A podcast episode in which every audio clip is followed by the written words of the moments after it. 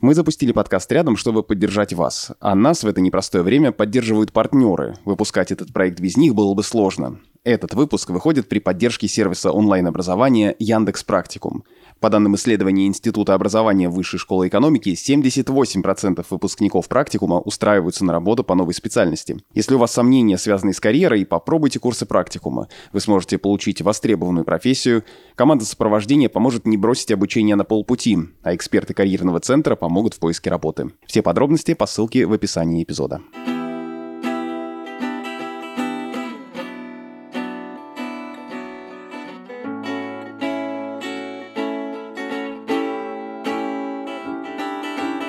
Рядом хаос, страх и неизвестность. Но даже в самые темные времена рядом еще и те, кто готов помочь и поддержать. Рядом — это подкаст студии «Техника речи» о том, как теперь жить и как вообще находить в себе силы что-либо делать.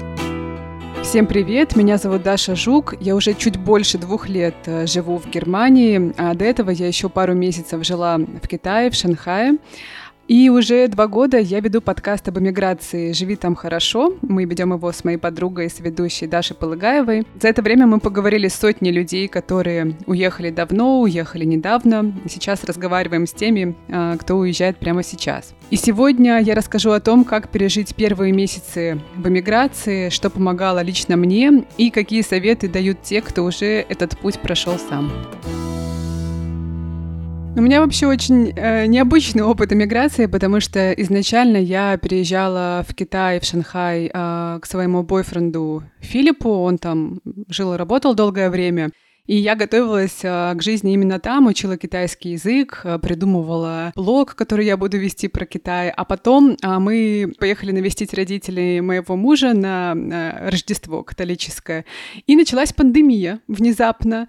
Китай закрыл границы, потом Европа начала закрывать границы, и мы остались здесь, в Германии. Поэтому сначала я пыталась адаптироваться к Китаю, а потом мне пришлось адаптироваться, интегрироваться к Германии. У меня был период, когда я чувствовала, что я такой один маленький человек в этом экзотическом странном мире на какой-то другой планете, потому что Филипп очень много работал.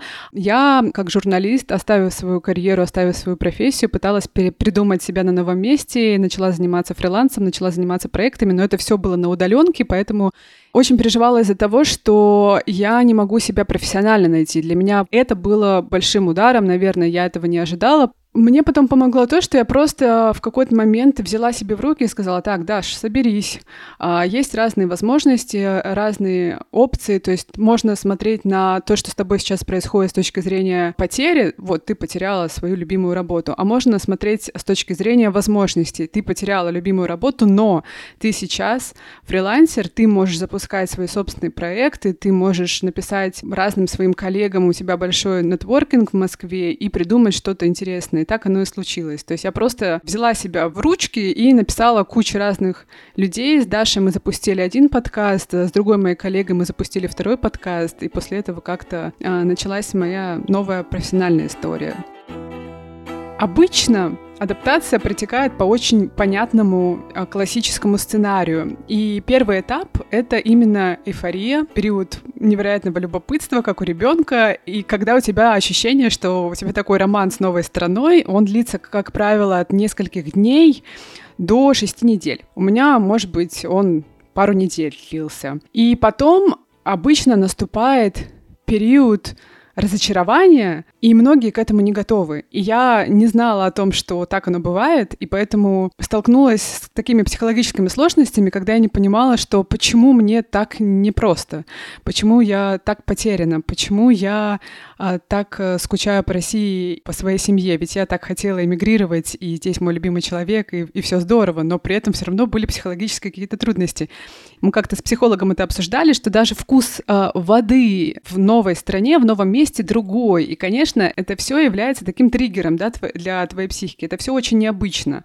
Вызывать раздражение могут очень разные вещи. Могут бесить местные, их обычаи, их э, привычки, их традиции, их язык. И какие-то самые минимальные сложности, там, э, например, ну, там, разобраться с какими-то бумажками бюрократическими, со счетом в банке, еще с чем-то, может вызывать очень много стресса, да, очень много какого-то негатива. Тем более мы сейчас говорим, конечно, о людях, которые уезжают в гораздо более экстремальных условиях. У меня был более-менее подготовленный переезд, и это был желанный переезд, я хотела уезжать. А люди сейчас многие уезжают по совершенно другим причинам. И, во-первых, им нужно отгоревать вот это расставание с родиной, потому что непонятно, когда они и мы все, да, сможем вернуться в Россию, сможем увидеть наших друзей и родственников. Во-первых, им нужно этот период отгоревать. Во-вторых, им нужно привыкнуть а, к новым реалиям. И это, конечно, занимает время. И мне кажется, что этот период нужно просто себе разрешить. То есть нужно быть себе другом в этот момент и сказать себе, что вот сейчас это так, но это пройдет. Через это многие проходили. Я не один такой. Потом, как правило, после периода а, разочарования наступает период постепенного привыкания, когда ты э, уже пытаешься разобраться с тем, как здесь все устроено на новом месте, как здесь люди живут. И э, постепенно ты привыкаешь, и адаптируешься, и последний этап — это уже такая полная интеграция, когда ты чувствуешь себя комфортно на новом месте, а прежние вещи, которые тебя бесили, больше тебя не бесят, тебе здесь э, хорошо. В общем, живешь ты хорошо, вот прям как наш подкаст называется. Мне кажется, что людям, а, которые переезжают в новую страну, может помочь несколько лайфхаков, которые я открыла лично для себя практическим путем через общение с другими иммигрантами и через разговоры с психологами, которых мы тоже записывали для наших подкастов. Первое по возможности подготовиться морально. Если у вас есть на это время, я бы даже посоветовала почитать теорию про то, как проходит иммиграция. Нужно быть готовым к тому, что может наступить кризис, он скорее всего наступит, и это нормально, вы не один такой, не одна такая. Я бы посоветовала почитать а, книгу «Как переехать в новую страну и не умереть от тоски по родине». Там очень подробно расписаны этапы адаптации, а, рассказаны истории десятков людей, которые с этим столкнулись. И мне кажется, что это может такую психологическую поддержку вам оказать. Второе. Когда вы уезжаете, вы оставляете понятную, знакомую для вас среду, дом, а, любимые места.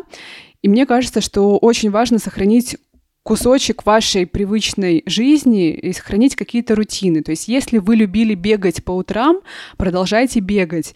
Если вы любили гулять в парке в середине дня, отдыхая от работы, гуляйте. Можно взять любимую кружку, из которой вы любили пить чай или кофе по утрам, любимый плед, любимую книгу. Все это поможет воссоздать уютную и приятную обстановку, как бы сохранить кусочек дома.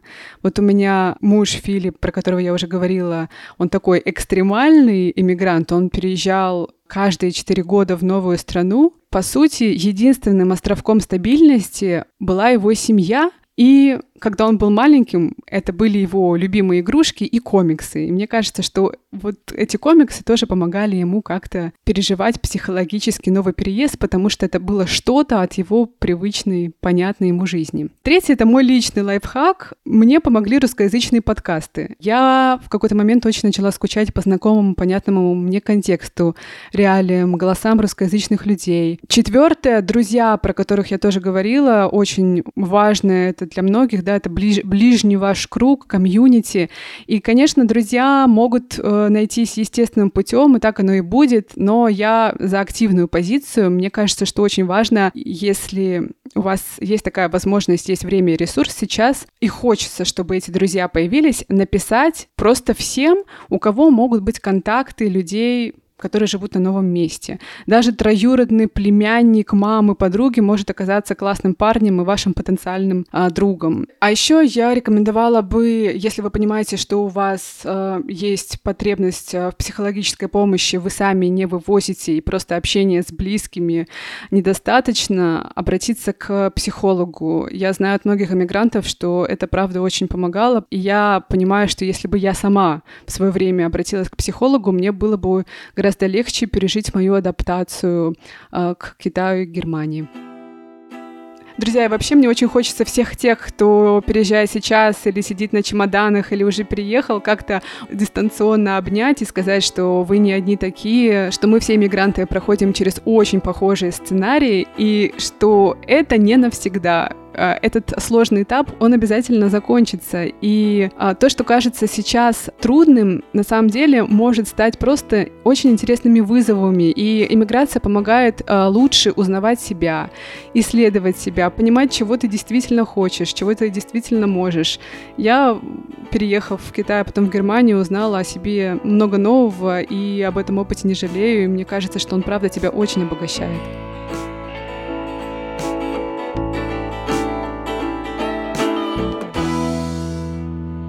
Всем нам сегодня нужна поддержка, и мы будем признательны, если вы поможете донести наш подкаст до тех, кому он может быть действительно полезен.